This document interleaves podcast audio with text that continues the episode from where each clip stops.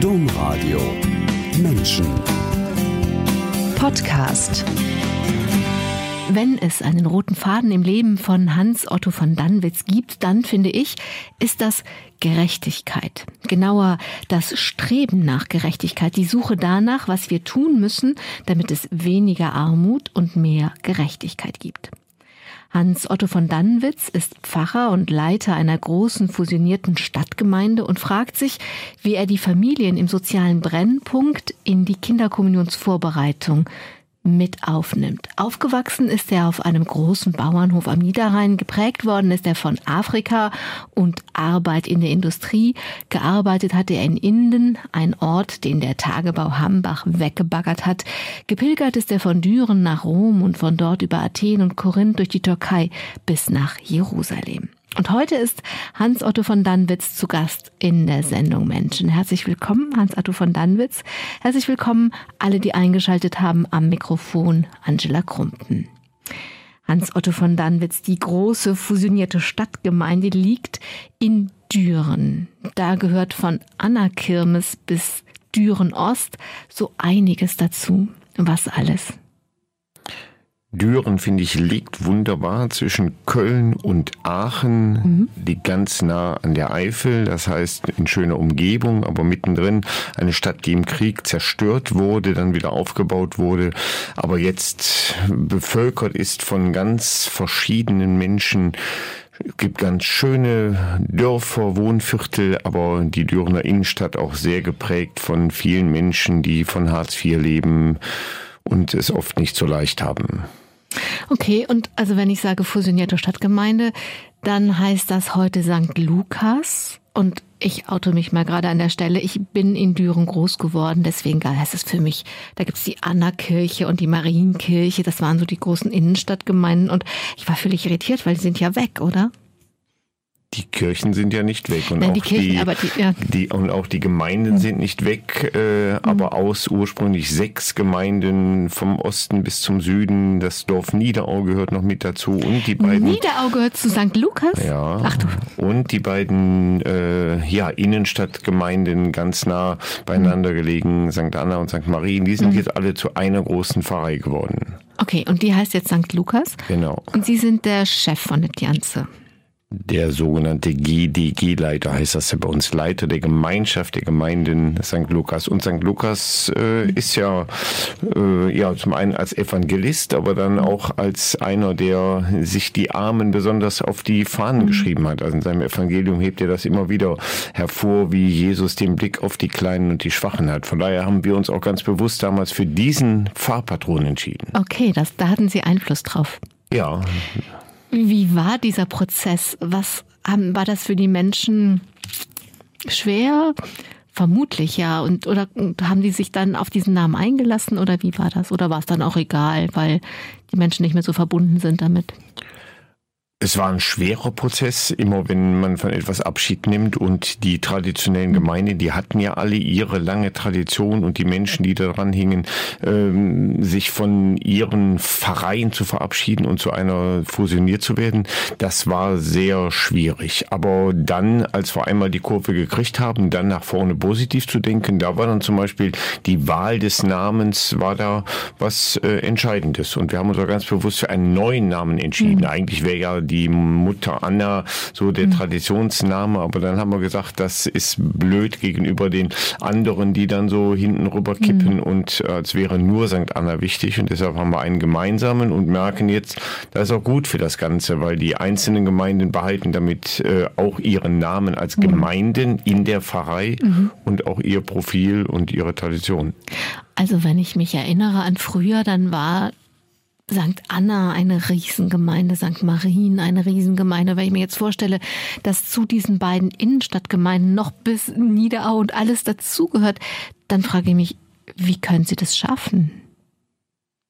Es ist jetzt auch schön, weil es so eine ähm, große Pfarrei ist, die ähm, ja auch über manches Enge an Grenzen ähm, mhm. hinausguckt. Also wir haben jetzt zum Beispiel 100 Kommunionkinder, die kommen aus der ganzen Stadt und da ist einfach schön, mit denen zusammen den Gottesdienst zu feiern mhm. oder ähm, Jugendangebote oder anderes. Äh, also mittlerweile erleben wir es eher als Bereicherung, dass äh, wir über die Grenzen hinaus gehen und äh, ja, damit eine, eine größere Vielfalt nochmal haben. Wenn Sie sagen mittlerweile, wie lange ist das denn her, dass Sie, dass dieser Prozess abgeschlossen war und Sie waren dann St. Lukas als Großgebilde? Also zehn Jahre jetzt. Zehn Jahre. Und das ist jetzt schon eine Entwicklung und äh, ja, jetzt sind wir als Gesamtpfarrei auch auf dem Weg, auch zu überlegen, wie äh, stellen wir uns heute als Kirche auf. Am Anfang war natürlich mehr so das Ringen jeder einzelnen Gemeinde, dass sie, dass sie ihre ihr eigenes Profil einbringen und jetzt sind wir schon ein Schrittchen weiter. Okay. Zu diesem großen Gebilde gehört Düren Ost. Und das ist einer von den vielen sogenannten Problembezirken in Deutschland. Heißt vor allem, da leben arme Menschen und arme Kinder. Sie haben gerade schon von den 100 Kommunionkindern gesprochen. Da sind ja auch welche aus Düren Ost dabei. Aber das ist gar nicht so leicht zu machen, dass sie wirklich kommen, oder? Genau, also die äh, haben einfach äh, ja sowohl von den äußeren Möglichkeiten, also die müssen immer mit dem Bus bis in die ähm, Innenstadt oder wenn wir äh, uns anderswo treffen äh, und auch von äh, ja ihren ihren sozialen Hintergründen ähm, Termine einhalten äh, oder äh, auch äh, alles versorgen, was dann mit mit äh, anderen Geschwisterkindern dranhängt. Also da haben die es manchmal schon äh, äh schwerer als welche, die jetzt direkt in der Innenstadt wohnen. Nun ist es ja nicht nur dem, dem Patron St. Lukas geschuldet, sondern auch ihrem eigenen Blick auf die Welt, dass ihnen diese Kinder besonders wichtig sind und dass sie sich wünschen, dass mein Busfahren kostet zum Beispiel Geld, dass es nicht am Geld scheitert oder nicht an den Wegen, den ungewohnten. Und sie versuchen neue Wege zu gehen, damit diese Kinder auch mit dabei sind und die Familien wir versuchen äh, zumindest äh, ja sehr darauf zu achten, dass ähm, diese Kinder und diese Familien nicht äh, abgehängt werden. Wir haben auch mittlerweile ähm, ja sowas wie wie Patenschaften initiiert, also dass äh, andere Menschen aus der Nachbarschaft, aus den Gemeinden oder aus anderen Gemeinden ähm, speziell so den Blick auf eine Familie halten und äh, die dann mit äh, zum Beispiel zur Kirche nehmen oder äh, auch zwischendurch als Ansprechpartner zur Verfügung stehen oder manches auffangen, was äh, vielleicht auch die, die eigenen Eltern dann in der Begleitung der Kinder nicht so hinkriegen. Und wie sind Ihre Erfahrungen damit bis jetzt, mit dieser Art von Patenschaften? dass das letztlich auch für beide Seiten was Bereicherndes ist. Also mhm. die, die Familien sind ähm, dankbar, weil es was Entlastendes hat und ähm, gleichzeitig stärkt es so das, äh, das Miteinander und, und das ähm, Gefühl von, von wir sind füreinander verantwortlich. Franz Meurer in Köln ein Pfarrer, der ganz viel versucht, um Milieus zu mischen, sagt zum Beispiel immer, also wenn man möchte, dass die Milieus nicht unter sich bleiben und die Bürgerlichen sich nicht, die anderen nicht ausschließen, dann darf man zum Beispiel nie mal eine Pizza essen gehen oder so. Man muss immer alles im Fahrzentrum machen, damit es nichts kostet. Ist das eine Erfahrung, die Sie unterschreiben würden? Also dieses, dass man einfach, man muss über, also es das heißt ja erstmal, man muss über Geld nachdenken. Und das tun ja Kommunioneltern zum Beispiel, sagen, lass uns doch mal einen Kaffee trinken gehen oder lass uns doch mal eine Pizza essen gehen. Wenn man das aber täte, wenn man Milieus mischen möchte, dann ist das oft schon zu viel, weil nicht alle das Geld für eine Pizza und einen Kaffee haben. Darauf will ich eigentlich raus. Ja, dass, dass wir darauf achten, äh, auch wenn, wenn wir jetzt Fahrten machen, wir machen jetzt in, in der in der Karwoche eine Wallfahrt nach Maria Wald, ist klar, dass mhm. die, die äh, Ruhrtalbahn dann von äh, der gesamten Kasse finanziert wird. Mhm. Oder wenn wir oben dann in Maria Wald noch eine Erbsensuppe essen, mhm. dass, äh, dass das aus der aus der Kasse genommen wird und nicht, dass dann irgendwelche außen vor bleiben. In der Hinsicht äh, achten wir da schon drauf. Ja. Für die, die nicht aus der Gegend sind, Maria Wald war ein Trappistenkloster. War ein Trappistenkloster. Äh, das Klostergebäude steht noch. Da gibt es die Erbsensuppe schlechthin. Ich erinnere mich. In alter Tradition. Äh, und jetzt im Moment wird geschaut, ob es nicht eine andere Gemeinschaft gibt, die dahin kann, um auch das als geistlichen Ort zu bewahren. Liegt ja direkt am Nationalpark und hat mhm. von daher wirklich auch eine Bedeutung. Zu Düren gehört die Stadtheilige. Haben Sie eben schon mal gesagt. St. Anna als, als Pfarre gab es früher. Die heilige Anna ist die Stadtpatronin, also die Mutter Marias, die Oma, die Oma von Jesus sozusagen. Und diese Stadtheilige wird in der Stadt sehr gefeiert, von Anna Oktav bis Anna Kirmes. Oder? Und sogar noch darüber hinaus, ähm, weil ähm, die, die Anna-Kirche liegt mitten ähm, in der Stadt. Dreimal in der Woche ist Markt. Ähm, die Leute kommen aus der ganzen Umgebung in die Stadt zum Einkaufen und ich glaube, es gibt wenige, die einen Besuch in der Stadt nicht auch verbinden mit einem Besuch in der Anna-Kirche. Das heißt nicht nur mhm. in diesen Festwochen oder bei besonderen äh, Festtagen, sondern ähm, den ganzen Tag über kann man äh, Omas mit ihren Kindern oder äh, äh, andere in der Kirche erleben, die dann Kerzchen anmachen. Also Mutter Anna hat einfach sowas allein von von der äh, ja von der Mütterlichkeit, ähm, was ja schon in dieser Heiligen steckt, hat die hat die eine eine Anziehungskraft oder eine Ausstrahlung, äh, die von vielen Menschen ähm, wahrgenommen wird. Geht Ihnen das auch so? Also ist Mutter Anna diese Reliquie in der Anna-Kirche etwas, was Ihnen auch nah ist? Mir ist noch mehr die ganze Anna-Kirche nahe. Also mhm. äh, Rudolf Schwarz äh, hat die gebaut nach dem mhm. Krieg und äh, hat äh, hat darin was Mütterliches verwirklicht. Da ist das mhm. die ganze Kirche ist wie ein riesiger äh, Schutzmantel mhm. gebaut. Und äh, wenn ich in die Anna-Kirche komme, habe ich das Gefühl mhm. von mich anlehnen dürfen, zu Hause mhm. sein, zur Ruhe kommen äh, und ja, also eher die ganze Kirche, als dass ich jetzt so speziell, weil die Mutter Anna wird auch nur in der Anna Oktav, also in dem in der mhm. Woche nach dem Anna-Fest äh, Ende Juli, Anfang August rausgeholt. Ne? Diese, wenn die Kirche musste neu gebaut werden, Sie haben das eben schon mal gesagt, Düren ist im Krieg sehr zerstört worden am 16. November 1944.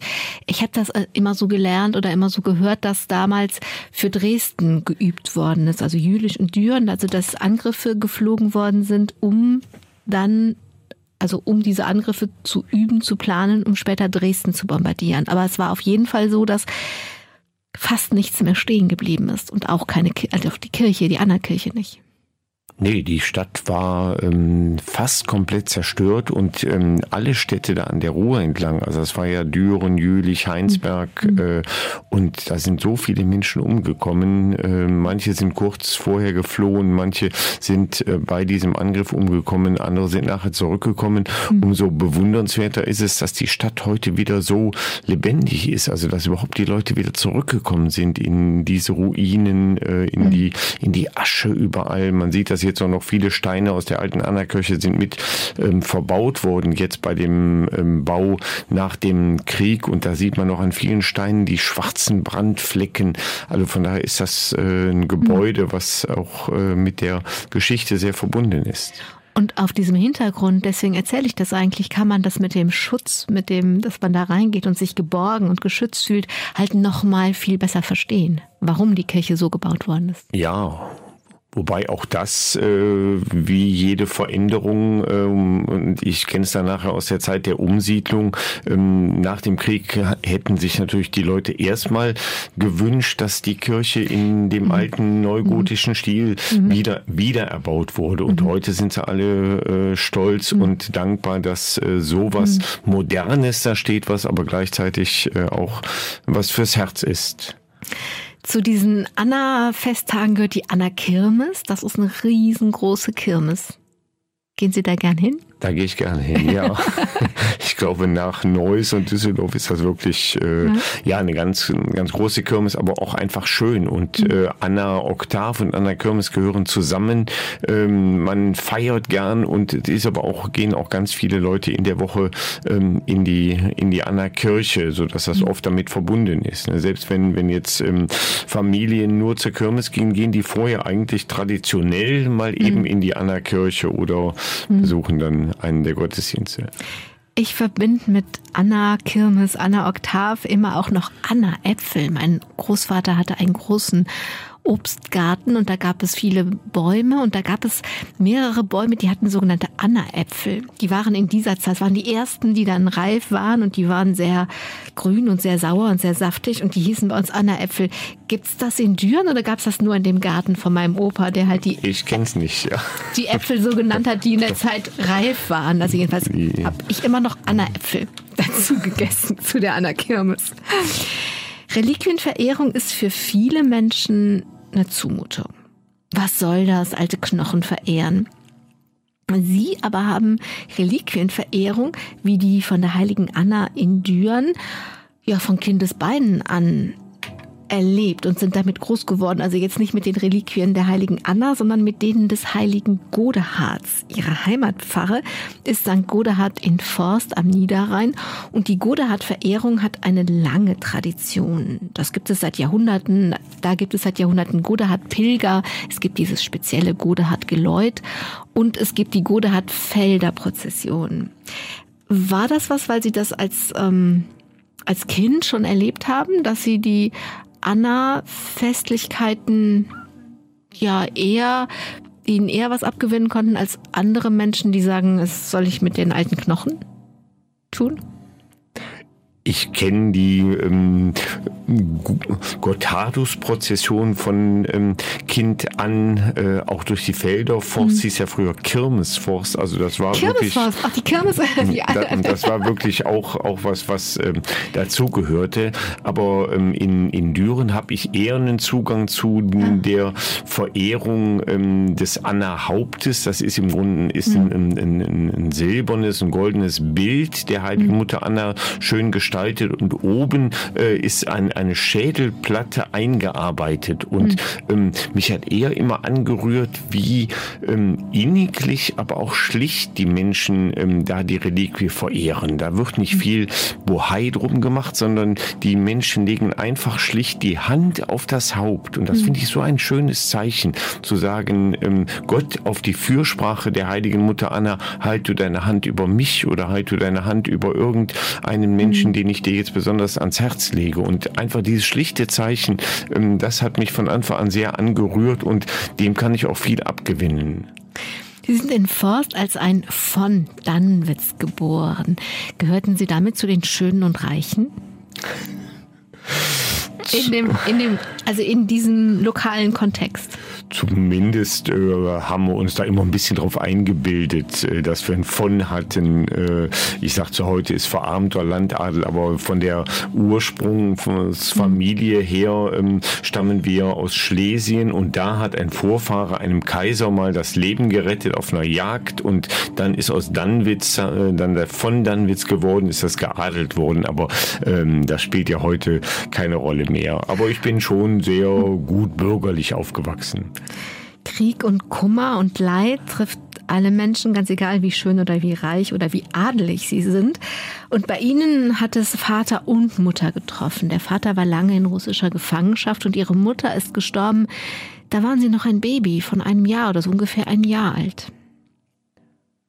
Ja, wenn, wenn ich mir das bewusst mache oder wenn ich davon erzähle, dann ähm, ähm, tue ich das trotzdem heute im Rückblick mit viel Dankbarkeit, weil ähm, äh, direkt nach dem Tod meiner leiblichen Mutter ähm, ist eine Freundin meiner leiblichen Mutter ins Haus gekommen, um nach uns drei kleinen Kindern zu schauen, die dann ohne Mutter mhm. da standen. Und äh, nachher hat diese Freundin dann meinen Vater geheiratet, sodass wir äh, im, im Grunde äh, äh, ja, nichts vermisst haben. Ne? Das, ich, ich war ein Jahr alt und mhm. äh, ich, ich kann mich ja nicht jetzt bewusst erinnern an, an meine leibliche Mutter, sondern eher bin ich jetzt heute dankbar, dass äh, sich das so gut gefügt hat und bin dankbar, dass meine Mutter jetzt äh, damals die Entscheidung getroffen hat, äh, ja, sich um uns zu kümmern und dann sind mhm. noch drei Geschwister dazugekommen, sodass das eine richtig lebendige große Familie war. Sie waren eingebettet in diese große Familie und es war ähm, also ein großer Bauernhof, also würde ich sagen, aber korrigieren Sie mich. Jedenfalls gab es da viel zu tun und Sie als Kinder haben viel gespielt und viel Freiheit gehabt, aber Sie mussten auch mit anfangen und sind mit anfassen und sind so in so eine in so eine größere Disziplin mit eingebunden worden auch dafür bin ich bis heute dankbar, dass mhm. ähm, ja, dass äh, ich im Grunde ganz normal aufgewachsen bin und von Kind an auch Verantwortung mit übernommen habe, Aufgaben übernommen habe ähm, und äh, es anpacken gelernt habe, weil ähm, das hilft mir bis heute, egal was äh, ansteht, macht mir das auch Freude. Also ich könnte niemals einen Beruf haben, wo ich den ganzen Tag nur irgendwo sitze, sondern wenn irgendwas anzupacken ist, da mhm. habe ich bis heute Freude dran.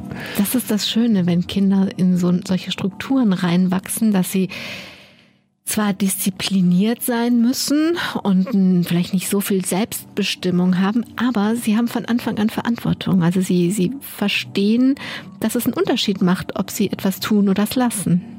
Ja, und jeder von uns hatte eine bestimmte Aufgabe. Ich musste zum Beispiel immer freitags abends war klar, die ganze Allee vor dem Hof, äh, die musste ge gekehrt werden. Und das war zum Beispiel meine Aufgabe, während äh, meine anderen Geschwister hatten dann irgendeine andere Aufgabe äh, im, im Stall oder äh, sonst wo. Ja. Was bei allem Schönen dass das war, was eine Folge war, dass, dass ihre Mutter so früh gestorben ist. Ihre Oma hat viel geweint, die Stiefmutter hat sich um sie bemüht, aber sie waren ein folgsames, ein dankbares Kind und was sie dann später noch dazulernen mussten, war das Streiten. Das Streiten kam nicht so vor. Richtig. ja, wir sind so erzogen worden, mhm. dass äh, wir äh, ja äh, dankbar sein sollten und dass dass wir lieb sein sollten, brav sein sollten und insofern ähm, richtig gut zu streiten, das musste ich wirklich lernen. Mhm. Ihre leibliche Mutter haben Sie ganz früh verloren. Ihre Stiefmutter, sage ich jetzt mal, auch weil es ein blödes Märchenwort ist, ähm, ihre Bonusmutter, sagt man heute, ähm, haben sie lange erlebt. Und ihren Vater haben sie ganz, ganz lange erlebt. Er ist hochalt geworden, würde man heute sagen, von 1925 bis 2015. Wie haben Sie Ihren Vater erlebt, der ja erstmal ähm, ja auch viele viel mit sich rumtrug, als er dann aus der russischen Gefangenschaft und aus dem Krieg nach Hause kam der war immer sehr ähm, bodenständig und ähm, ja hat nie viel ähm, so um um äh, um Äußeres gegeben. Also äh, in in in gutem Sinne ähm, äh, schlicht und ähm, ja in äh, verwurzelt und äh, das hat aber uns Kindern und mir ähm, auch immer viel Halt gegeben, mhm. dass äh, ja dass bestimmte Rituale äh, zu Hause dran waren und äh, ja, die dazugehörten, unserem, unserem Leben eine Struktur, eine Ordnung gegeben haben.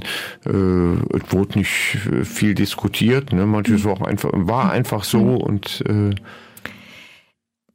wenn Kinder auf die Welt kommen, dann finden sie eine Welt vor, die ist so, die nehmen die auch so hin. Und wenn es gut läuft, dann wachsen sie von da so in, in etwas größere Welt, wenn sie Jugendliche werden und bei ihnen war das ein Gymnasium in der Nähe und eine Clique, die sie, die sehr gut für sie war und die bis heute trägt. Also sie hatten vor kurzem 40 Jahre Abitur und sind drei Tage mit diesen Freunden von damals weggefahren. Und das ist etwas, was ganz prägend für sie gewesen ist, dass sie so gute Freunde finden konnten als Jugendliche. Ja, ich war in der Grundschule nicht immer so der allerbravste und auch in den Ach. ersten Jahren äh, auf dem auf dem Gymnasium, aber ähm, äh, bin dann nachher wirklich in diese Clique reingeraten, wo wir ganz viel auch nachher als Jugendliche unternommen haben, vom Tanzkurs über den Schreibmaschinenkurs, äh, aber auch äh, äh, ja viel miteinander ähm, erlebt und gestaltet haben, was was den Glauben anging. Also damals Schulgottesdienste vorbereitet oder zu Exerzitien gefahren äh, und äh, ich glaube, ohne die Clique wäre ich jetzt heute nicht äh, das und da, wo ich heute bin. Wäre das Religiöse nicht da oder was wäre nicht da? Ja, ich glaube schon auch auch das religiöse, ähm, aber auch die die ähm, die die Grundwerte ähm, oder ähm, ja äh, die die die die Überzeugungen, die mir wichtig sind oder eine Lebensweise, ähm, die die die jetzt nicht äh, nach nach, nach irgendwas was Äußerem strebt, sondern ähm, ja also Wert, Werte zu haben, die die tiefer liegen. Irgendwas haben die, haben sie zusammen gemacht, so dass sie als Abitur, als sie Abituri, äh, als sie Abiturient waren, als sie Abitur gemacht haben, Priester werden wollten. Wie kam das? Den, den Anstoß haben damals ähm, äh, so Besinnungstage für ähm, Messdiener gegeben. Das wurde vom Bistum Aachen angeboten, vom päpstlichen Werk für geistliche Berufe, wo ich damals noch überhaupt nichts mit anfangen konnte. Wenn ich das jetzt im Nachhinein überlege, ob ich mich da überhaupt darauf eingelassen hätte, wenn ich damals verstanden hätte, was hinter dem Namen steckt. Aber mhm. die haben das organisiert und da kamen aus dem ganzen Bistum Aachen ähm, junge Menschen auf der Wildenburg damals zusammen mhm. und ja, haben da über den Glauben gesprochen und äh, ja, das war für mich schon vom Dorf her kommend und oder von der Schule her nochmal eine andere ähm, äh, ja wirklich Erfahrung im Glauben, ein Erleben im Glauben, was über ähm, ja einfach in die Tradition reinwachsen wie zu Hause oder ähm, über, über schulische Auseinandersetzungen äh, nochmal was war, was mich dann, glaube ich, anders in, in, in der Tiefe angerührt hat und äh, da was angestoßen hat, ist das nicht was, wo du äh, auch dein Leben drauf setzen kannst von die, dem, was dir da wichtig geworden ist, äh, auch anderen was weiterzugeben? Was war das, was Ihnen da wichtig geworden ist? Sie haben eben gesagt, es war auf einmal eine andere Erfahrung da. Also was war die Erfahrung oder was ist so wichtig geworden? ich nehme mal als, als Beispiel die, ähm, die Messfeier, ähm, ja, wo ich von Kind an jeden Sonntag hingegangen bin, aber das war einfach so, aber dass das was ähm, ist, wo, wo wirklich Communio, Kommunion sich abspielt, also inniglich mit, mit Gott verbunden werden oder das, das Wort Gottes zu hören, was dann, was dann wirklich auch mir persönlich was fürs Leben sagt. Also das mhm. waren so Klick, äh, äh, mhm. Erfahrungen, die äh, nochmal, ja, was, was äh, anderes ausgelöst haben. Sie haben das dann gemacht. Sie sind dann ins Priesterseminar gegangen und haben angefangen, Theologie zu studieren. Und dann gibt es ja immer so ein Freisemester. Und sie haben es dann auch wirklich ernst gemeint, denn sie wollten nicht irgendwie so nach Freiburg, Münster, keine Ahnung, was so viele gemacht haben in der Zeit, sondern sie wollten in die sogenannte dritte Welt, wie das damals hieß. Und sie sind an die Elfenbeinküste ins Institut Catholique de l'Afrique de l'Ouest. Und das war überraschend interessant. Aber bevor wir das Interessante erzählen, warum wollten Sie nach Afrika im Freisemester? Wir hatten schon im ersten Semester ein Besinnungswochenende mit ähm, dem äh, damaligen Geschäftsführer von Miserio, Prälat Schwarz, der nachher Weihbischof in Trier war. Und ähm, ja, der hat ähm, uns so ähm, ja an Schlawittchen genommen, dass der ähm, gesagt hat, wir machen jetzt hier nicht nur viele Worte, sondern ähm, der, äh, wir müssen am Ende was haben, wo es auch konkret wird und ähm, wo sich das in der Lebensweise äußert und ähm, ja in den Überlegungen dann, wie kann sich das denn äußern? Da hatte ich mit einem Freund zusammen erstmal die Jecke-Idee, wir äh, machen Freisemester in Afrika, um das äh, Thema nochmal zu vertiefen oder in irgendeinem Land der dritten Welt sind dann nachher dann in Afrika gelandet an der Elfenbeinküste. Und dann waren Sie aber überrascht, dass es so interessant war. Wir hatten gedacht, wir gehen dahin und dann äh, melden wir uns offiziell zum Studium an und sonst äh, tingeln wir ein bisschen da durch mhm. Westafrika. Aber dann war das an diesem Institut Catholique ähm, viel interessanter, als wir gedacht hatten, weil das war ganz neu gegründet und hatte den Anspruch, ähm, die afrikanische Kultur aufzuarbeiten und dann zu gucken, wie passt da der christliche Glaube rein. Zum Beispiel der Glaube an, an Geister, was äh, hat der mit ähm, dem, was was wir mit Heiligen verbinden oder mit dem Heiligen Geist verbinden. Wie, wie kriegt man das äh, zusammen, ohne dass jetzt der, der Glaube nur was mhm. von Europa importiertes ist? Und mhm. äh, ja, das äh, ist eine Frage, die, äh, die war da spannend mhm. und die finde ich ja bis heute spannend. Also ob das mhm. jetzt in Düren Ost ist oder anderswo, mhm. wie passt der Glaube so rein, dass der mhm. nicht äh, wie von einem anderen Stern wirkt, sondern dass der was mit dem Leben und den Erfahrungen zu tun hat. Was dann ja auch eine ganz logische und konsequente Fortsetzung dieser, dieser Wildenburg-Erfahrung war, dass es etwas ist, was ganz persönlich mit Ihnen zu tun hat und Ihrem Leben dann natürlich auch in Ihrem Kontext. Das ist ja die logische Folgerung davon. Und wie passt das zusammen, diese Geister, die afrikanischen Geister und das Christentum? Ja, zum Beispiel ähm, ist das für die ähm, äh, Menschen in, in Afrika ganz normal, dass die Toten, wenn sie ähm, sterben, noch ähm, bei ihnen sind das, was ähm, äh, ja Menschen hier bei uns vom christlichen Glauben ja auch sagen, mhm. ne? dass die auferstanden sind, dass die bei Gott leben, aber mhm. dass die auch bei uns weiterleben. Ähm, und und äh, das ist zum Beispiel ähm, so, so, so ein Punkt, wie äh, da die, die Tradition mit dem, was wir dann jetzt vom, vom christlichen Glauben her als, als Deutung äh, anbieten, gut zusammenkommt. Das ist, also beim Nachdenken über sie, als ich diese Sendung, das Manuskript zu der Sendung geschrieben habe, habe ich gedacht, da macht es sich so, wird es so richtig konkret, dieser rote Faden für Armut und Gerechtigkeit. In Afrika ist es so richtig konkret geworden und auch mir scheint das, aber das ist eine Frage, die ich dann habe oder jetzt habe, ähm, dann ist es auch eine Aufgabe geworden, wie, wie mache ich es denn weiter, wenn ich jetzt zurückgehe nach Deutschland?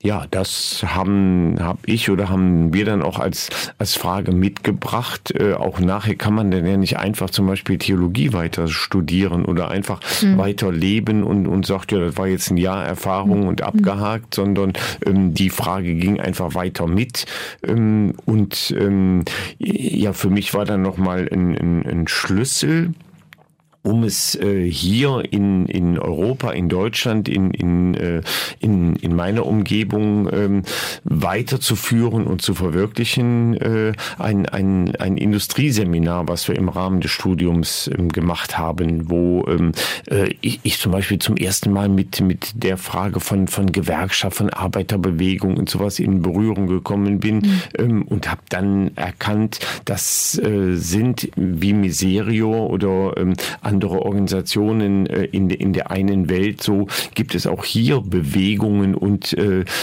ja, das vom, vom, vom Glauben her äh, anzugehen und vom, vom Glauben her als, als einen Auftrag äh, zu sehen, das äh, ja, war dann hier eine weitere ähm, interessante Etappe. Rainer Maria Rilke hat mal einem jungen Dichter geschrieben, der Fragen an ihn hatte. Der hat gesagt, ja, was fragen Sie mich? Leben Sie Ihre Fragen und mit Glück wachsen Sie in die Antworten hinein. Und wenn ich Ihnen zuhöre, dann fällt mir dieses Rilke-Wort ein, weil ich das Gefühl habe, Sie haben genau das gemacht. Sie haben Ihre Fragen gelebt.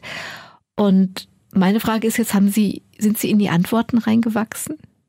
Um es mit Rilke zu sagen. Also haben Sie bei dem die Frage leben Antworten gefunden, was, was für Sie zwingend dazugehört, wenn man es ernst meint?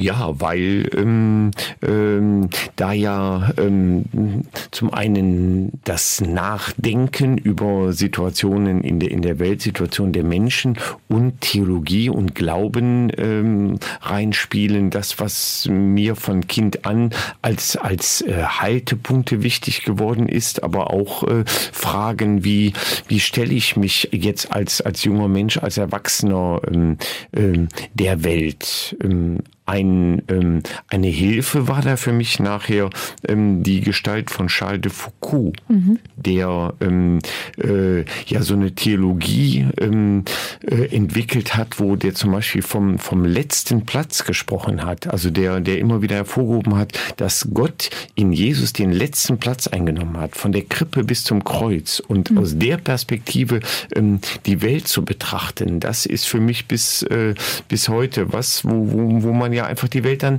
äh, anders sieht. Wie bringen Sie denn diesen letzten Platz zusammen mit ihrer, ja, mit das, wir sind ja alle, also wir beide, die wir uns jetzt unterhalten, gehören ja jetzt eigentlich gesellschaftlich geguckt nicht zu den letzten Plätzen. Wir sind irgendwo im Mittelfeld, irgendwo in der bürgerlichen Mittelschicht angesiedelt, aber wir haben ja so viel Geld, dass wir in der Regel keine Existenzsorgen haben. Wie bringen Sie das denn zusammen, diese, dieser letzte Platz mit einer bürgerlichen Existenz?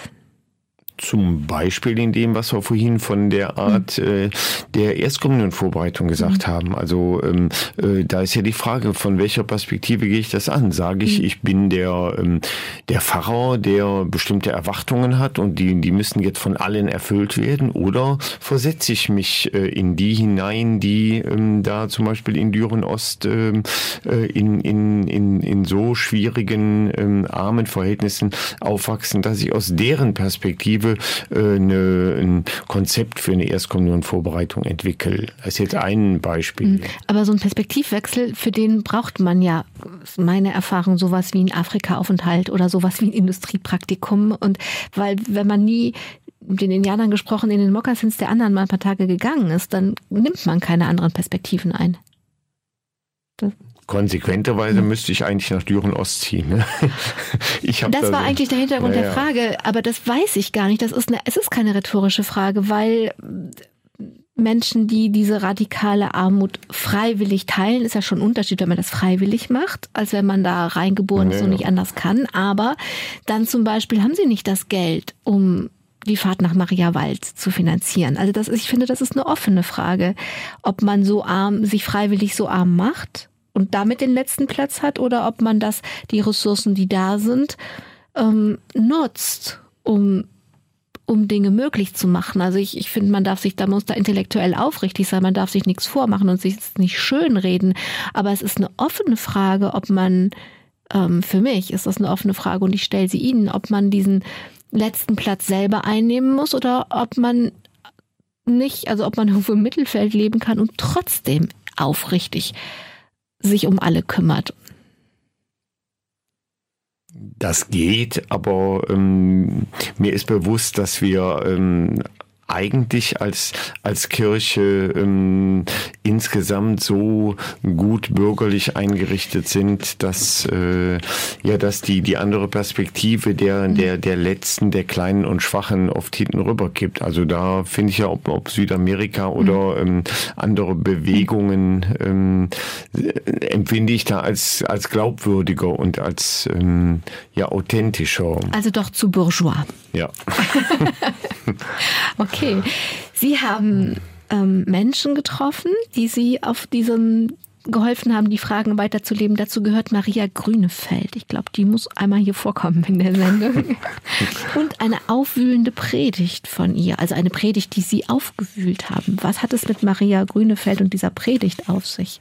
Also Maria Grönefeld war die Verantwortliche des Industrieseminars, das ich dann nach der Rückkehr aus Afrika ähm, äh, mit absolviert habe. Ähm, aber sie war auch äh, eine, die ähm, dann, dann nachher dran geblieben ist äh, und ähm, ja, die ähm, zum Beispiel auch, als ich dann nach der, am Tag nach der Priesterweihe die Primitz in Forst ähm, geweiht habe, dann da ähm, die Predigt gehalten hat, weil ähm, sie für mich das genau verkörperte, ähm, was für mich bis heute die diese diese Spannung ausmacht. Ähm, ja, den den Blick der Kleinen, der Schwachen, äh, hm. sich den zu bewahren und von daher ähm, die Welt zu verändern. Und da war die echt eine eine Kämpfernatur und die mich bis heute beeindruckt.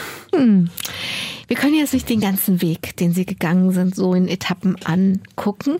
Ich mache mal einen ganz großen Sprung nach Inden. Inden ist ein kleiner Ort und da gibt es einen Tagebau und wahrscheinlich würde kein Mensch ihn kennen, außer in der Region natürlich. Aber da das der Tagebau Hambach ist, weiß seit letztem Jahr jeder, wo Inden irgendwie li liegen muss. Sie haben die Anfrage bekommen, ob sie Pfarrer in Inden sein wollen. Und ich finde das eine ganz zauberhafte Geschichte, wie sie sich dafür entschieden haben, das zu machen. Sie sind da mal gucken gefahren. Ich weiß nicht, ob es ein Freitagabend war oder ein Samstagabend, war jedenfalls Wochenende und sie sind mal hingefahren und haben mal so ein bisschen Atmosphäre geschnuppert. Ja, und da war natürlich zum einen der ähm, Reiz mit ähm, dem, was äh, alles da mit Umsiedlung, Tagebau und so weiter zusammenhing. Mhm. Also auch da die, mhm. die gesellschaftliche, politische Komponente. Äh, dann war da aber auch ein äh, Jugendtreff, wo ganz viele Jugendliche draußen vor dem mhm. Jugendheim standen in ähm, kirchlicher Trägerschaft. Ähm, und das dritte war, dass in einem Dorf Schützenfest war. Also im Grunde so das, was ähm, ähm, mich auch ausgemacht hat oder bis heute äh, ausmacht, zum einen zu gucken, wie, wie bist du ein politischer Mensch, aber mhm. was jetzt heute mit Verehrung Mutter Anna dann auch so das Traditionelle ist mhm. mit den mit den Schützen, ja und äh, der Blick auf äh, Jugendliche, auf äh, die Menschen, die von, von Kirche auch so ein, so ein äh, was, was erleben können an Unterstützung, an Räumlichkeiten, an war alles da, was Hans-Otto von Dannwitz Richtig. gut fand. Dann sind sie nach innen gegangen, wissen, dass da auch politische Arbeit wartet. Ich habe gerade schon gesagt, also seit dem letzten Sommer kennt jeder in Deutschland den Hambacher Tagebau. Hambi bleibt, Hambi bleibt. Haben Sie mitdemonstriert? Wir haben einmal äh, einen Kreuzweg äh, durch äh, die abgebaggerten Dörfer bis an den Tagebaurand ähm, gemacht, jetzt im, im letzten Jahr mit dem Aachener Friedenskreuz. Und das Aachener Friedenskreuz hat ja auch eine Tradition. Nach dem Krieg ist es aufgenommen worden, so als Zeichen der Versöhnung, auch mhm. ganz bewusst als Deutsche ähm, da ein Zeichen der Versöhnung zu setzen und äh, haben, sind jetzt mit dem Aachener Friedenskreuz dadurch äh, diese Konflikte Konfliktherde gezogen. Zum einen, weil wir äh, spürten, es gibt auch immer mehr Auseinandersetzungen, die äh, ungut ist, aber auch im Blick auf Zerstörung der Umwelt. Äh, nachdem Papst Franziskus mit Laudato Si so ein Zeichen gesetzt hat, haben wir gesagt, wir müssen da jetzt auch irgendein Zeichen setzen. Mhm. Also jetzt am Ende scheint es ja so auszusehen, als wenn der Hambacher Forst als Symbol bleiben könnte. Das weiß man noch nicht so genau, wie es, juristisch ausgeht und wie es nachher politisch ausgeht, aber im Moment sieht es ja so aus. Das könnte übertünchen, dass eigentlich bis dahin gar nichts gelungen ist. Die Dörfer sind einfach weggebaggert worden, ob es Widerstand gab oder nicht. Und dann am Ende gibt es dann vielleicht einen Badesee. Ähm, das heißt, sie mussten, indem sie sich dafür entschieden haben, an diesen Ort zu gehen, ganz viel Verlust und Leid begleiten und mittragen. Ja. Dieser ganze Umsiedlungsprozess ist doch ein furchtbar leidvoller. Nicht nur wegen der Umweltzerstörung, auch wegen der Menschen, wegen beidem. Ja, persönlich ähm, haben viele darunter gelitten, ihre Heimat zu verlieren. Und ähm, ja, gleichzeitig war das aber auch eine ähm, äh, Herausforderung für ähm, die Einzelnen und, und auch für, für, für Gruppen, für Vereine, für ganze Dorfgemeinschaften. Ähm, wenn irgendwann ähm, das akzeptiert wurde, dass äh, man an der Umsiedlung nicht vorbeikommt, äh, auch nach vorne zu gucken und äh, so, so einen neuen Ort, eine neue Heimat zu gestalten, persönlich mhm. oder ähm, als Dorfgemeinschaft. Also Sie haben es ähm, so erlebt, dass die Menschen dann irgendwann sich fügen und das Beste draus machen. Ja. So? Ja. Und so, so ist es ja jetzt auch da rund um den Tagebau Hamba. Also im, im Grunde sind jetzt die Proteste ähm, im Blick auf die Menschen, die umsiedeln müssen, äh, zu spät. Weil ja, deswegen sage ich das ja. Die meisten, die meisten sind schon umgezogen. Ja. Jetzt leben noch ganz wenige in den Dörfern und ähm, äh, ja. Deswegen sage ich das ja. Dieser letzte Erfolg, dann mit den vielen Menschen, die demonstriert haben und dieses Symbol, was es geworden ist, könnte übertünchen, dass bis dahin Jahrzehnte nichts geglückt ist an Widerstand und Protest, sondern dass es einfach alles weggebaggert worden ist. Das meine ich. Ja. Sie sind ein sehr aktiver Priester. Sie kümmern, sie machen, sie tun. Und ähm, wenn man so aktiv ist, da kommt das Kontemplative manchmal ja zu kurz und das ist ihnen sehr bewusst und deswegen sagen sie, yo, und deswegen pilger ich. Andere machen Urlaub und sie pilgern.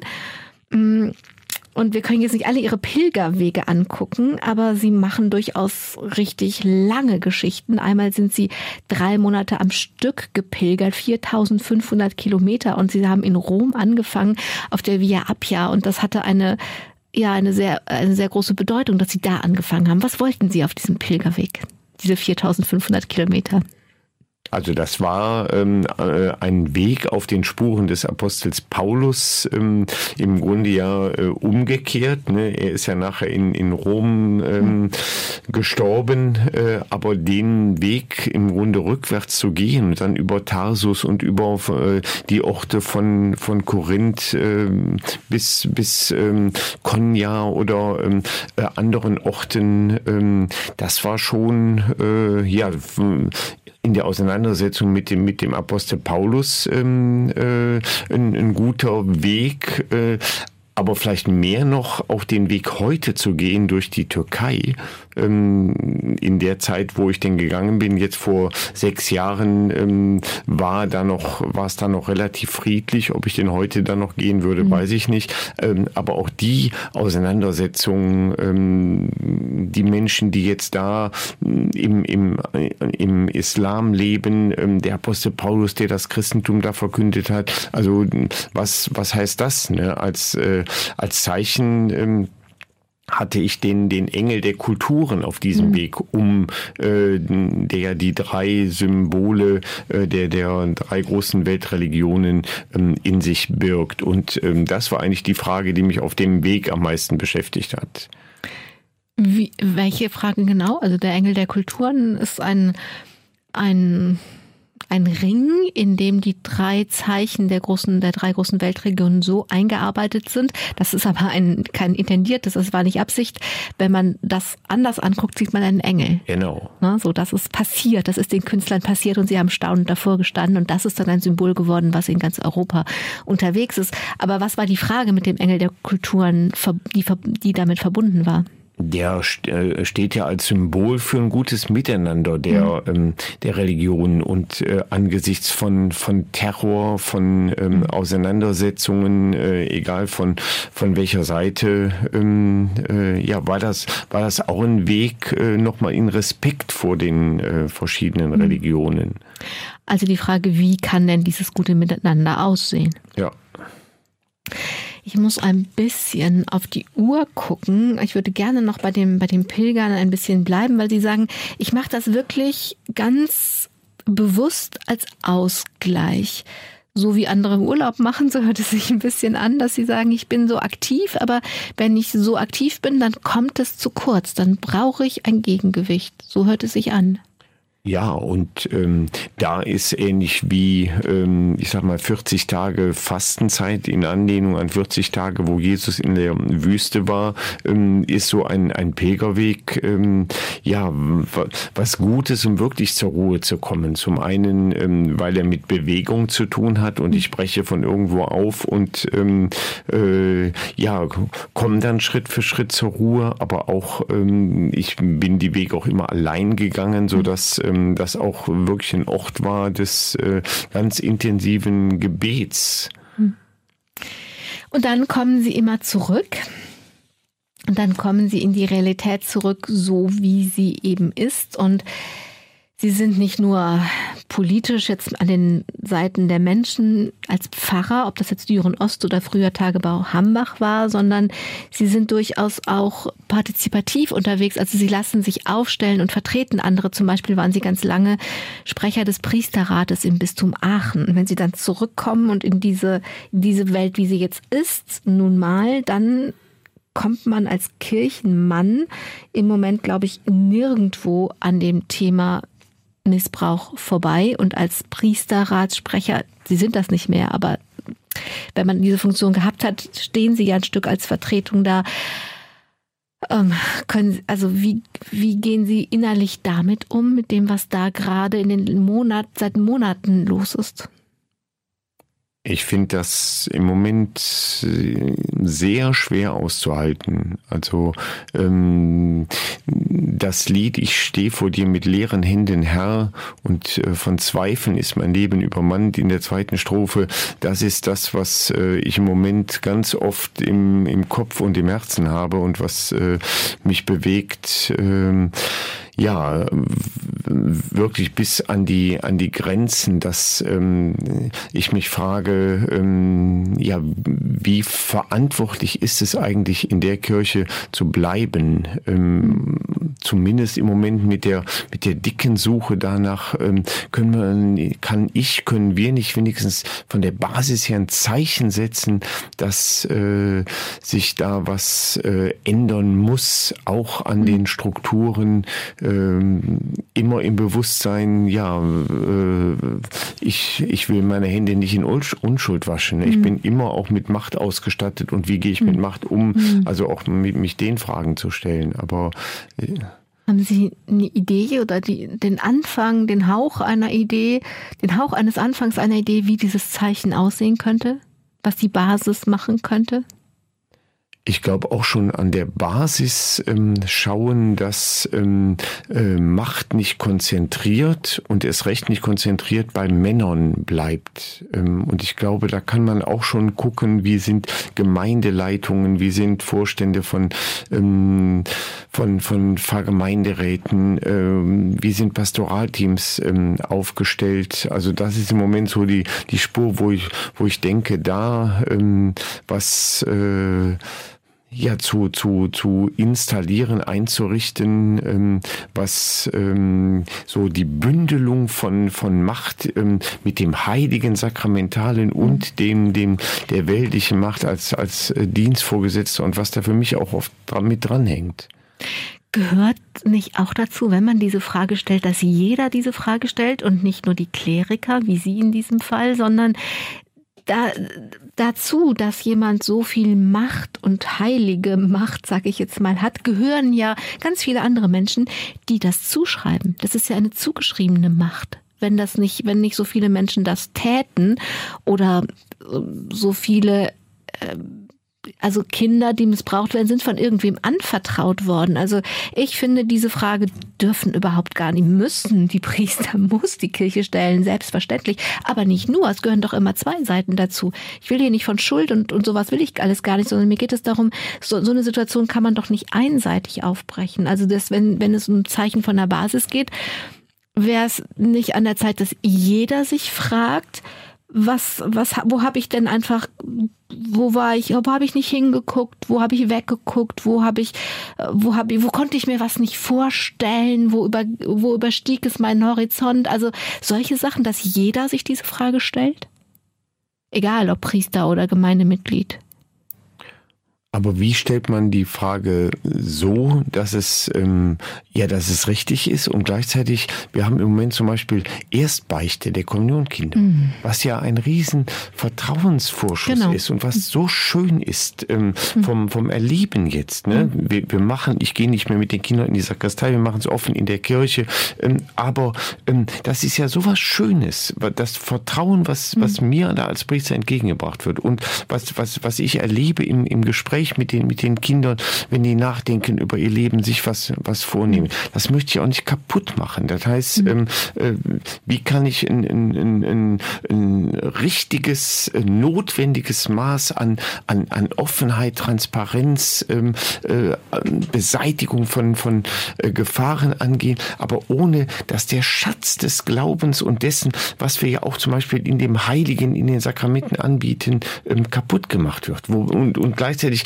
macht es mich ja wütend, wenn ich sehe, wie, ähm, wie, wie, wie gerade dieses Heilige missbraucht wurde. Ne? Also der, der Film über, über die, die mhm. ähm, Ordensschwestern, die, mhm. die, die, die dann in den Gehorsam reingezwungen werden und sich dann ausliefern und, und dass das, das Heilige, das Spirituelle kaputt gemacht wird. Oh, Aber ist der Anfang nicht da, dass man sich in die Augen schaut. Sie haben gerade gesagt, da ist so viel Vertrauen da. Aber wenn ich jetzt mal die Erwachsenen nehme, also vielleicht ist der Anfang, ich, ich sage jetzt mal von den Gemeindemitgliedern, von den Laien aus, dass ich nicht jemandem vertraue, weil er ein Priester ist, sondern weil ich in diesem Fall, weil ich Ihnen gerade in die Augen gucke, Hans Otto von Dannwitz in die Augen gucke, dass man, dass alle mehr Verantwortung übernehmen kann. Nicht dem Vertrauen, nicht blindes Vertrauen, weil jemand ein Priester ist, sondern ein Vertrauen, dass man, dass man, dass, dass wir uns als Menschen begegnen. Und wenn das, also so, dass wäre das nicht der Anfang, dass man einfach dieses Vertrauen von beiden Seiten geben, nehmen, gewähren, nicht gewähren muss und nicht einfach tun kann, weil jemand Priester ist. Ich glaube, das reicht nicht, weil okay. ähm, die Erfahrung ähm, ist ja, dass gerade ganz sympathische Menschen die sind, die ähm, dann ähm, Kinder, Jugendliche missbrauchen und äh, das, äh, ich, ich glaube, es ist ein strukturelles. Äh, okay, also das ähm, auf jeden Fall das strukturelle ganz dringend zwingend mit dazukommen muss. Das denke ich, das denke ich auch. Ich wollte gucken, wie man, also ich, ich arbeite gerade an der Frage rum jetzt mit Ihnen, wie man denn so das Zwischenmenschliche wieder hinkriegt, weil das Vertrauen ist ja nun mal einfach beschädigt. Das ist, äh, das glaube ich, ist einfach so. Jetzt muss ich leider schon wieder auf die Uhr gucken. Und ähm, jetzt haben wir noch eine knappe Minute. Was wünschen Sie sich? Bei dem, wenn Sie sagen, ich stehe mit leeren Händen, was wünschen Sie sich? Für sich, für Ihre Kirche, für die Menschen? Ich wünsche mir, dass die ähm, Verantwortlichen in der Kirche und letztlich ähm, sind wir alle ähm, als Kirchenmitglieder ähm, verantwortlich, ähm, äh, ja noch deutlicher ähm, Zeichen setzen von äh, anderem Umgang mit äh, all den Themen, die sich auch rund um Missbrauch bewegen. Zum Beispiel auch Umgang mit, mit Sexualität und mit äh, anderen Themen, die ja außen vor gehalten werden. Mit Zölibat, mit Homosexualität, ja. wir kennen ja. diese Themen ja. alle. Hans-Otto von Dannwitz. Dann wünsche ich eigentlich nicht Ihnen, sondern uns allen zusammen, dass wir diese Zeichen finden, so dass wir sie setzen können und dass es dann irgendwie aus diesem aus diesem Zusammenbruch, aus dieser Krise einen neuen Anfang gibt. Danke, dass Sie da waren. Danke, dass Sie gekommen sind, den Weg gemacht haben.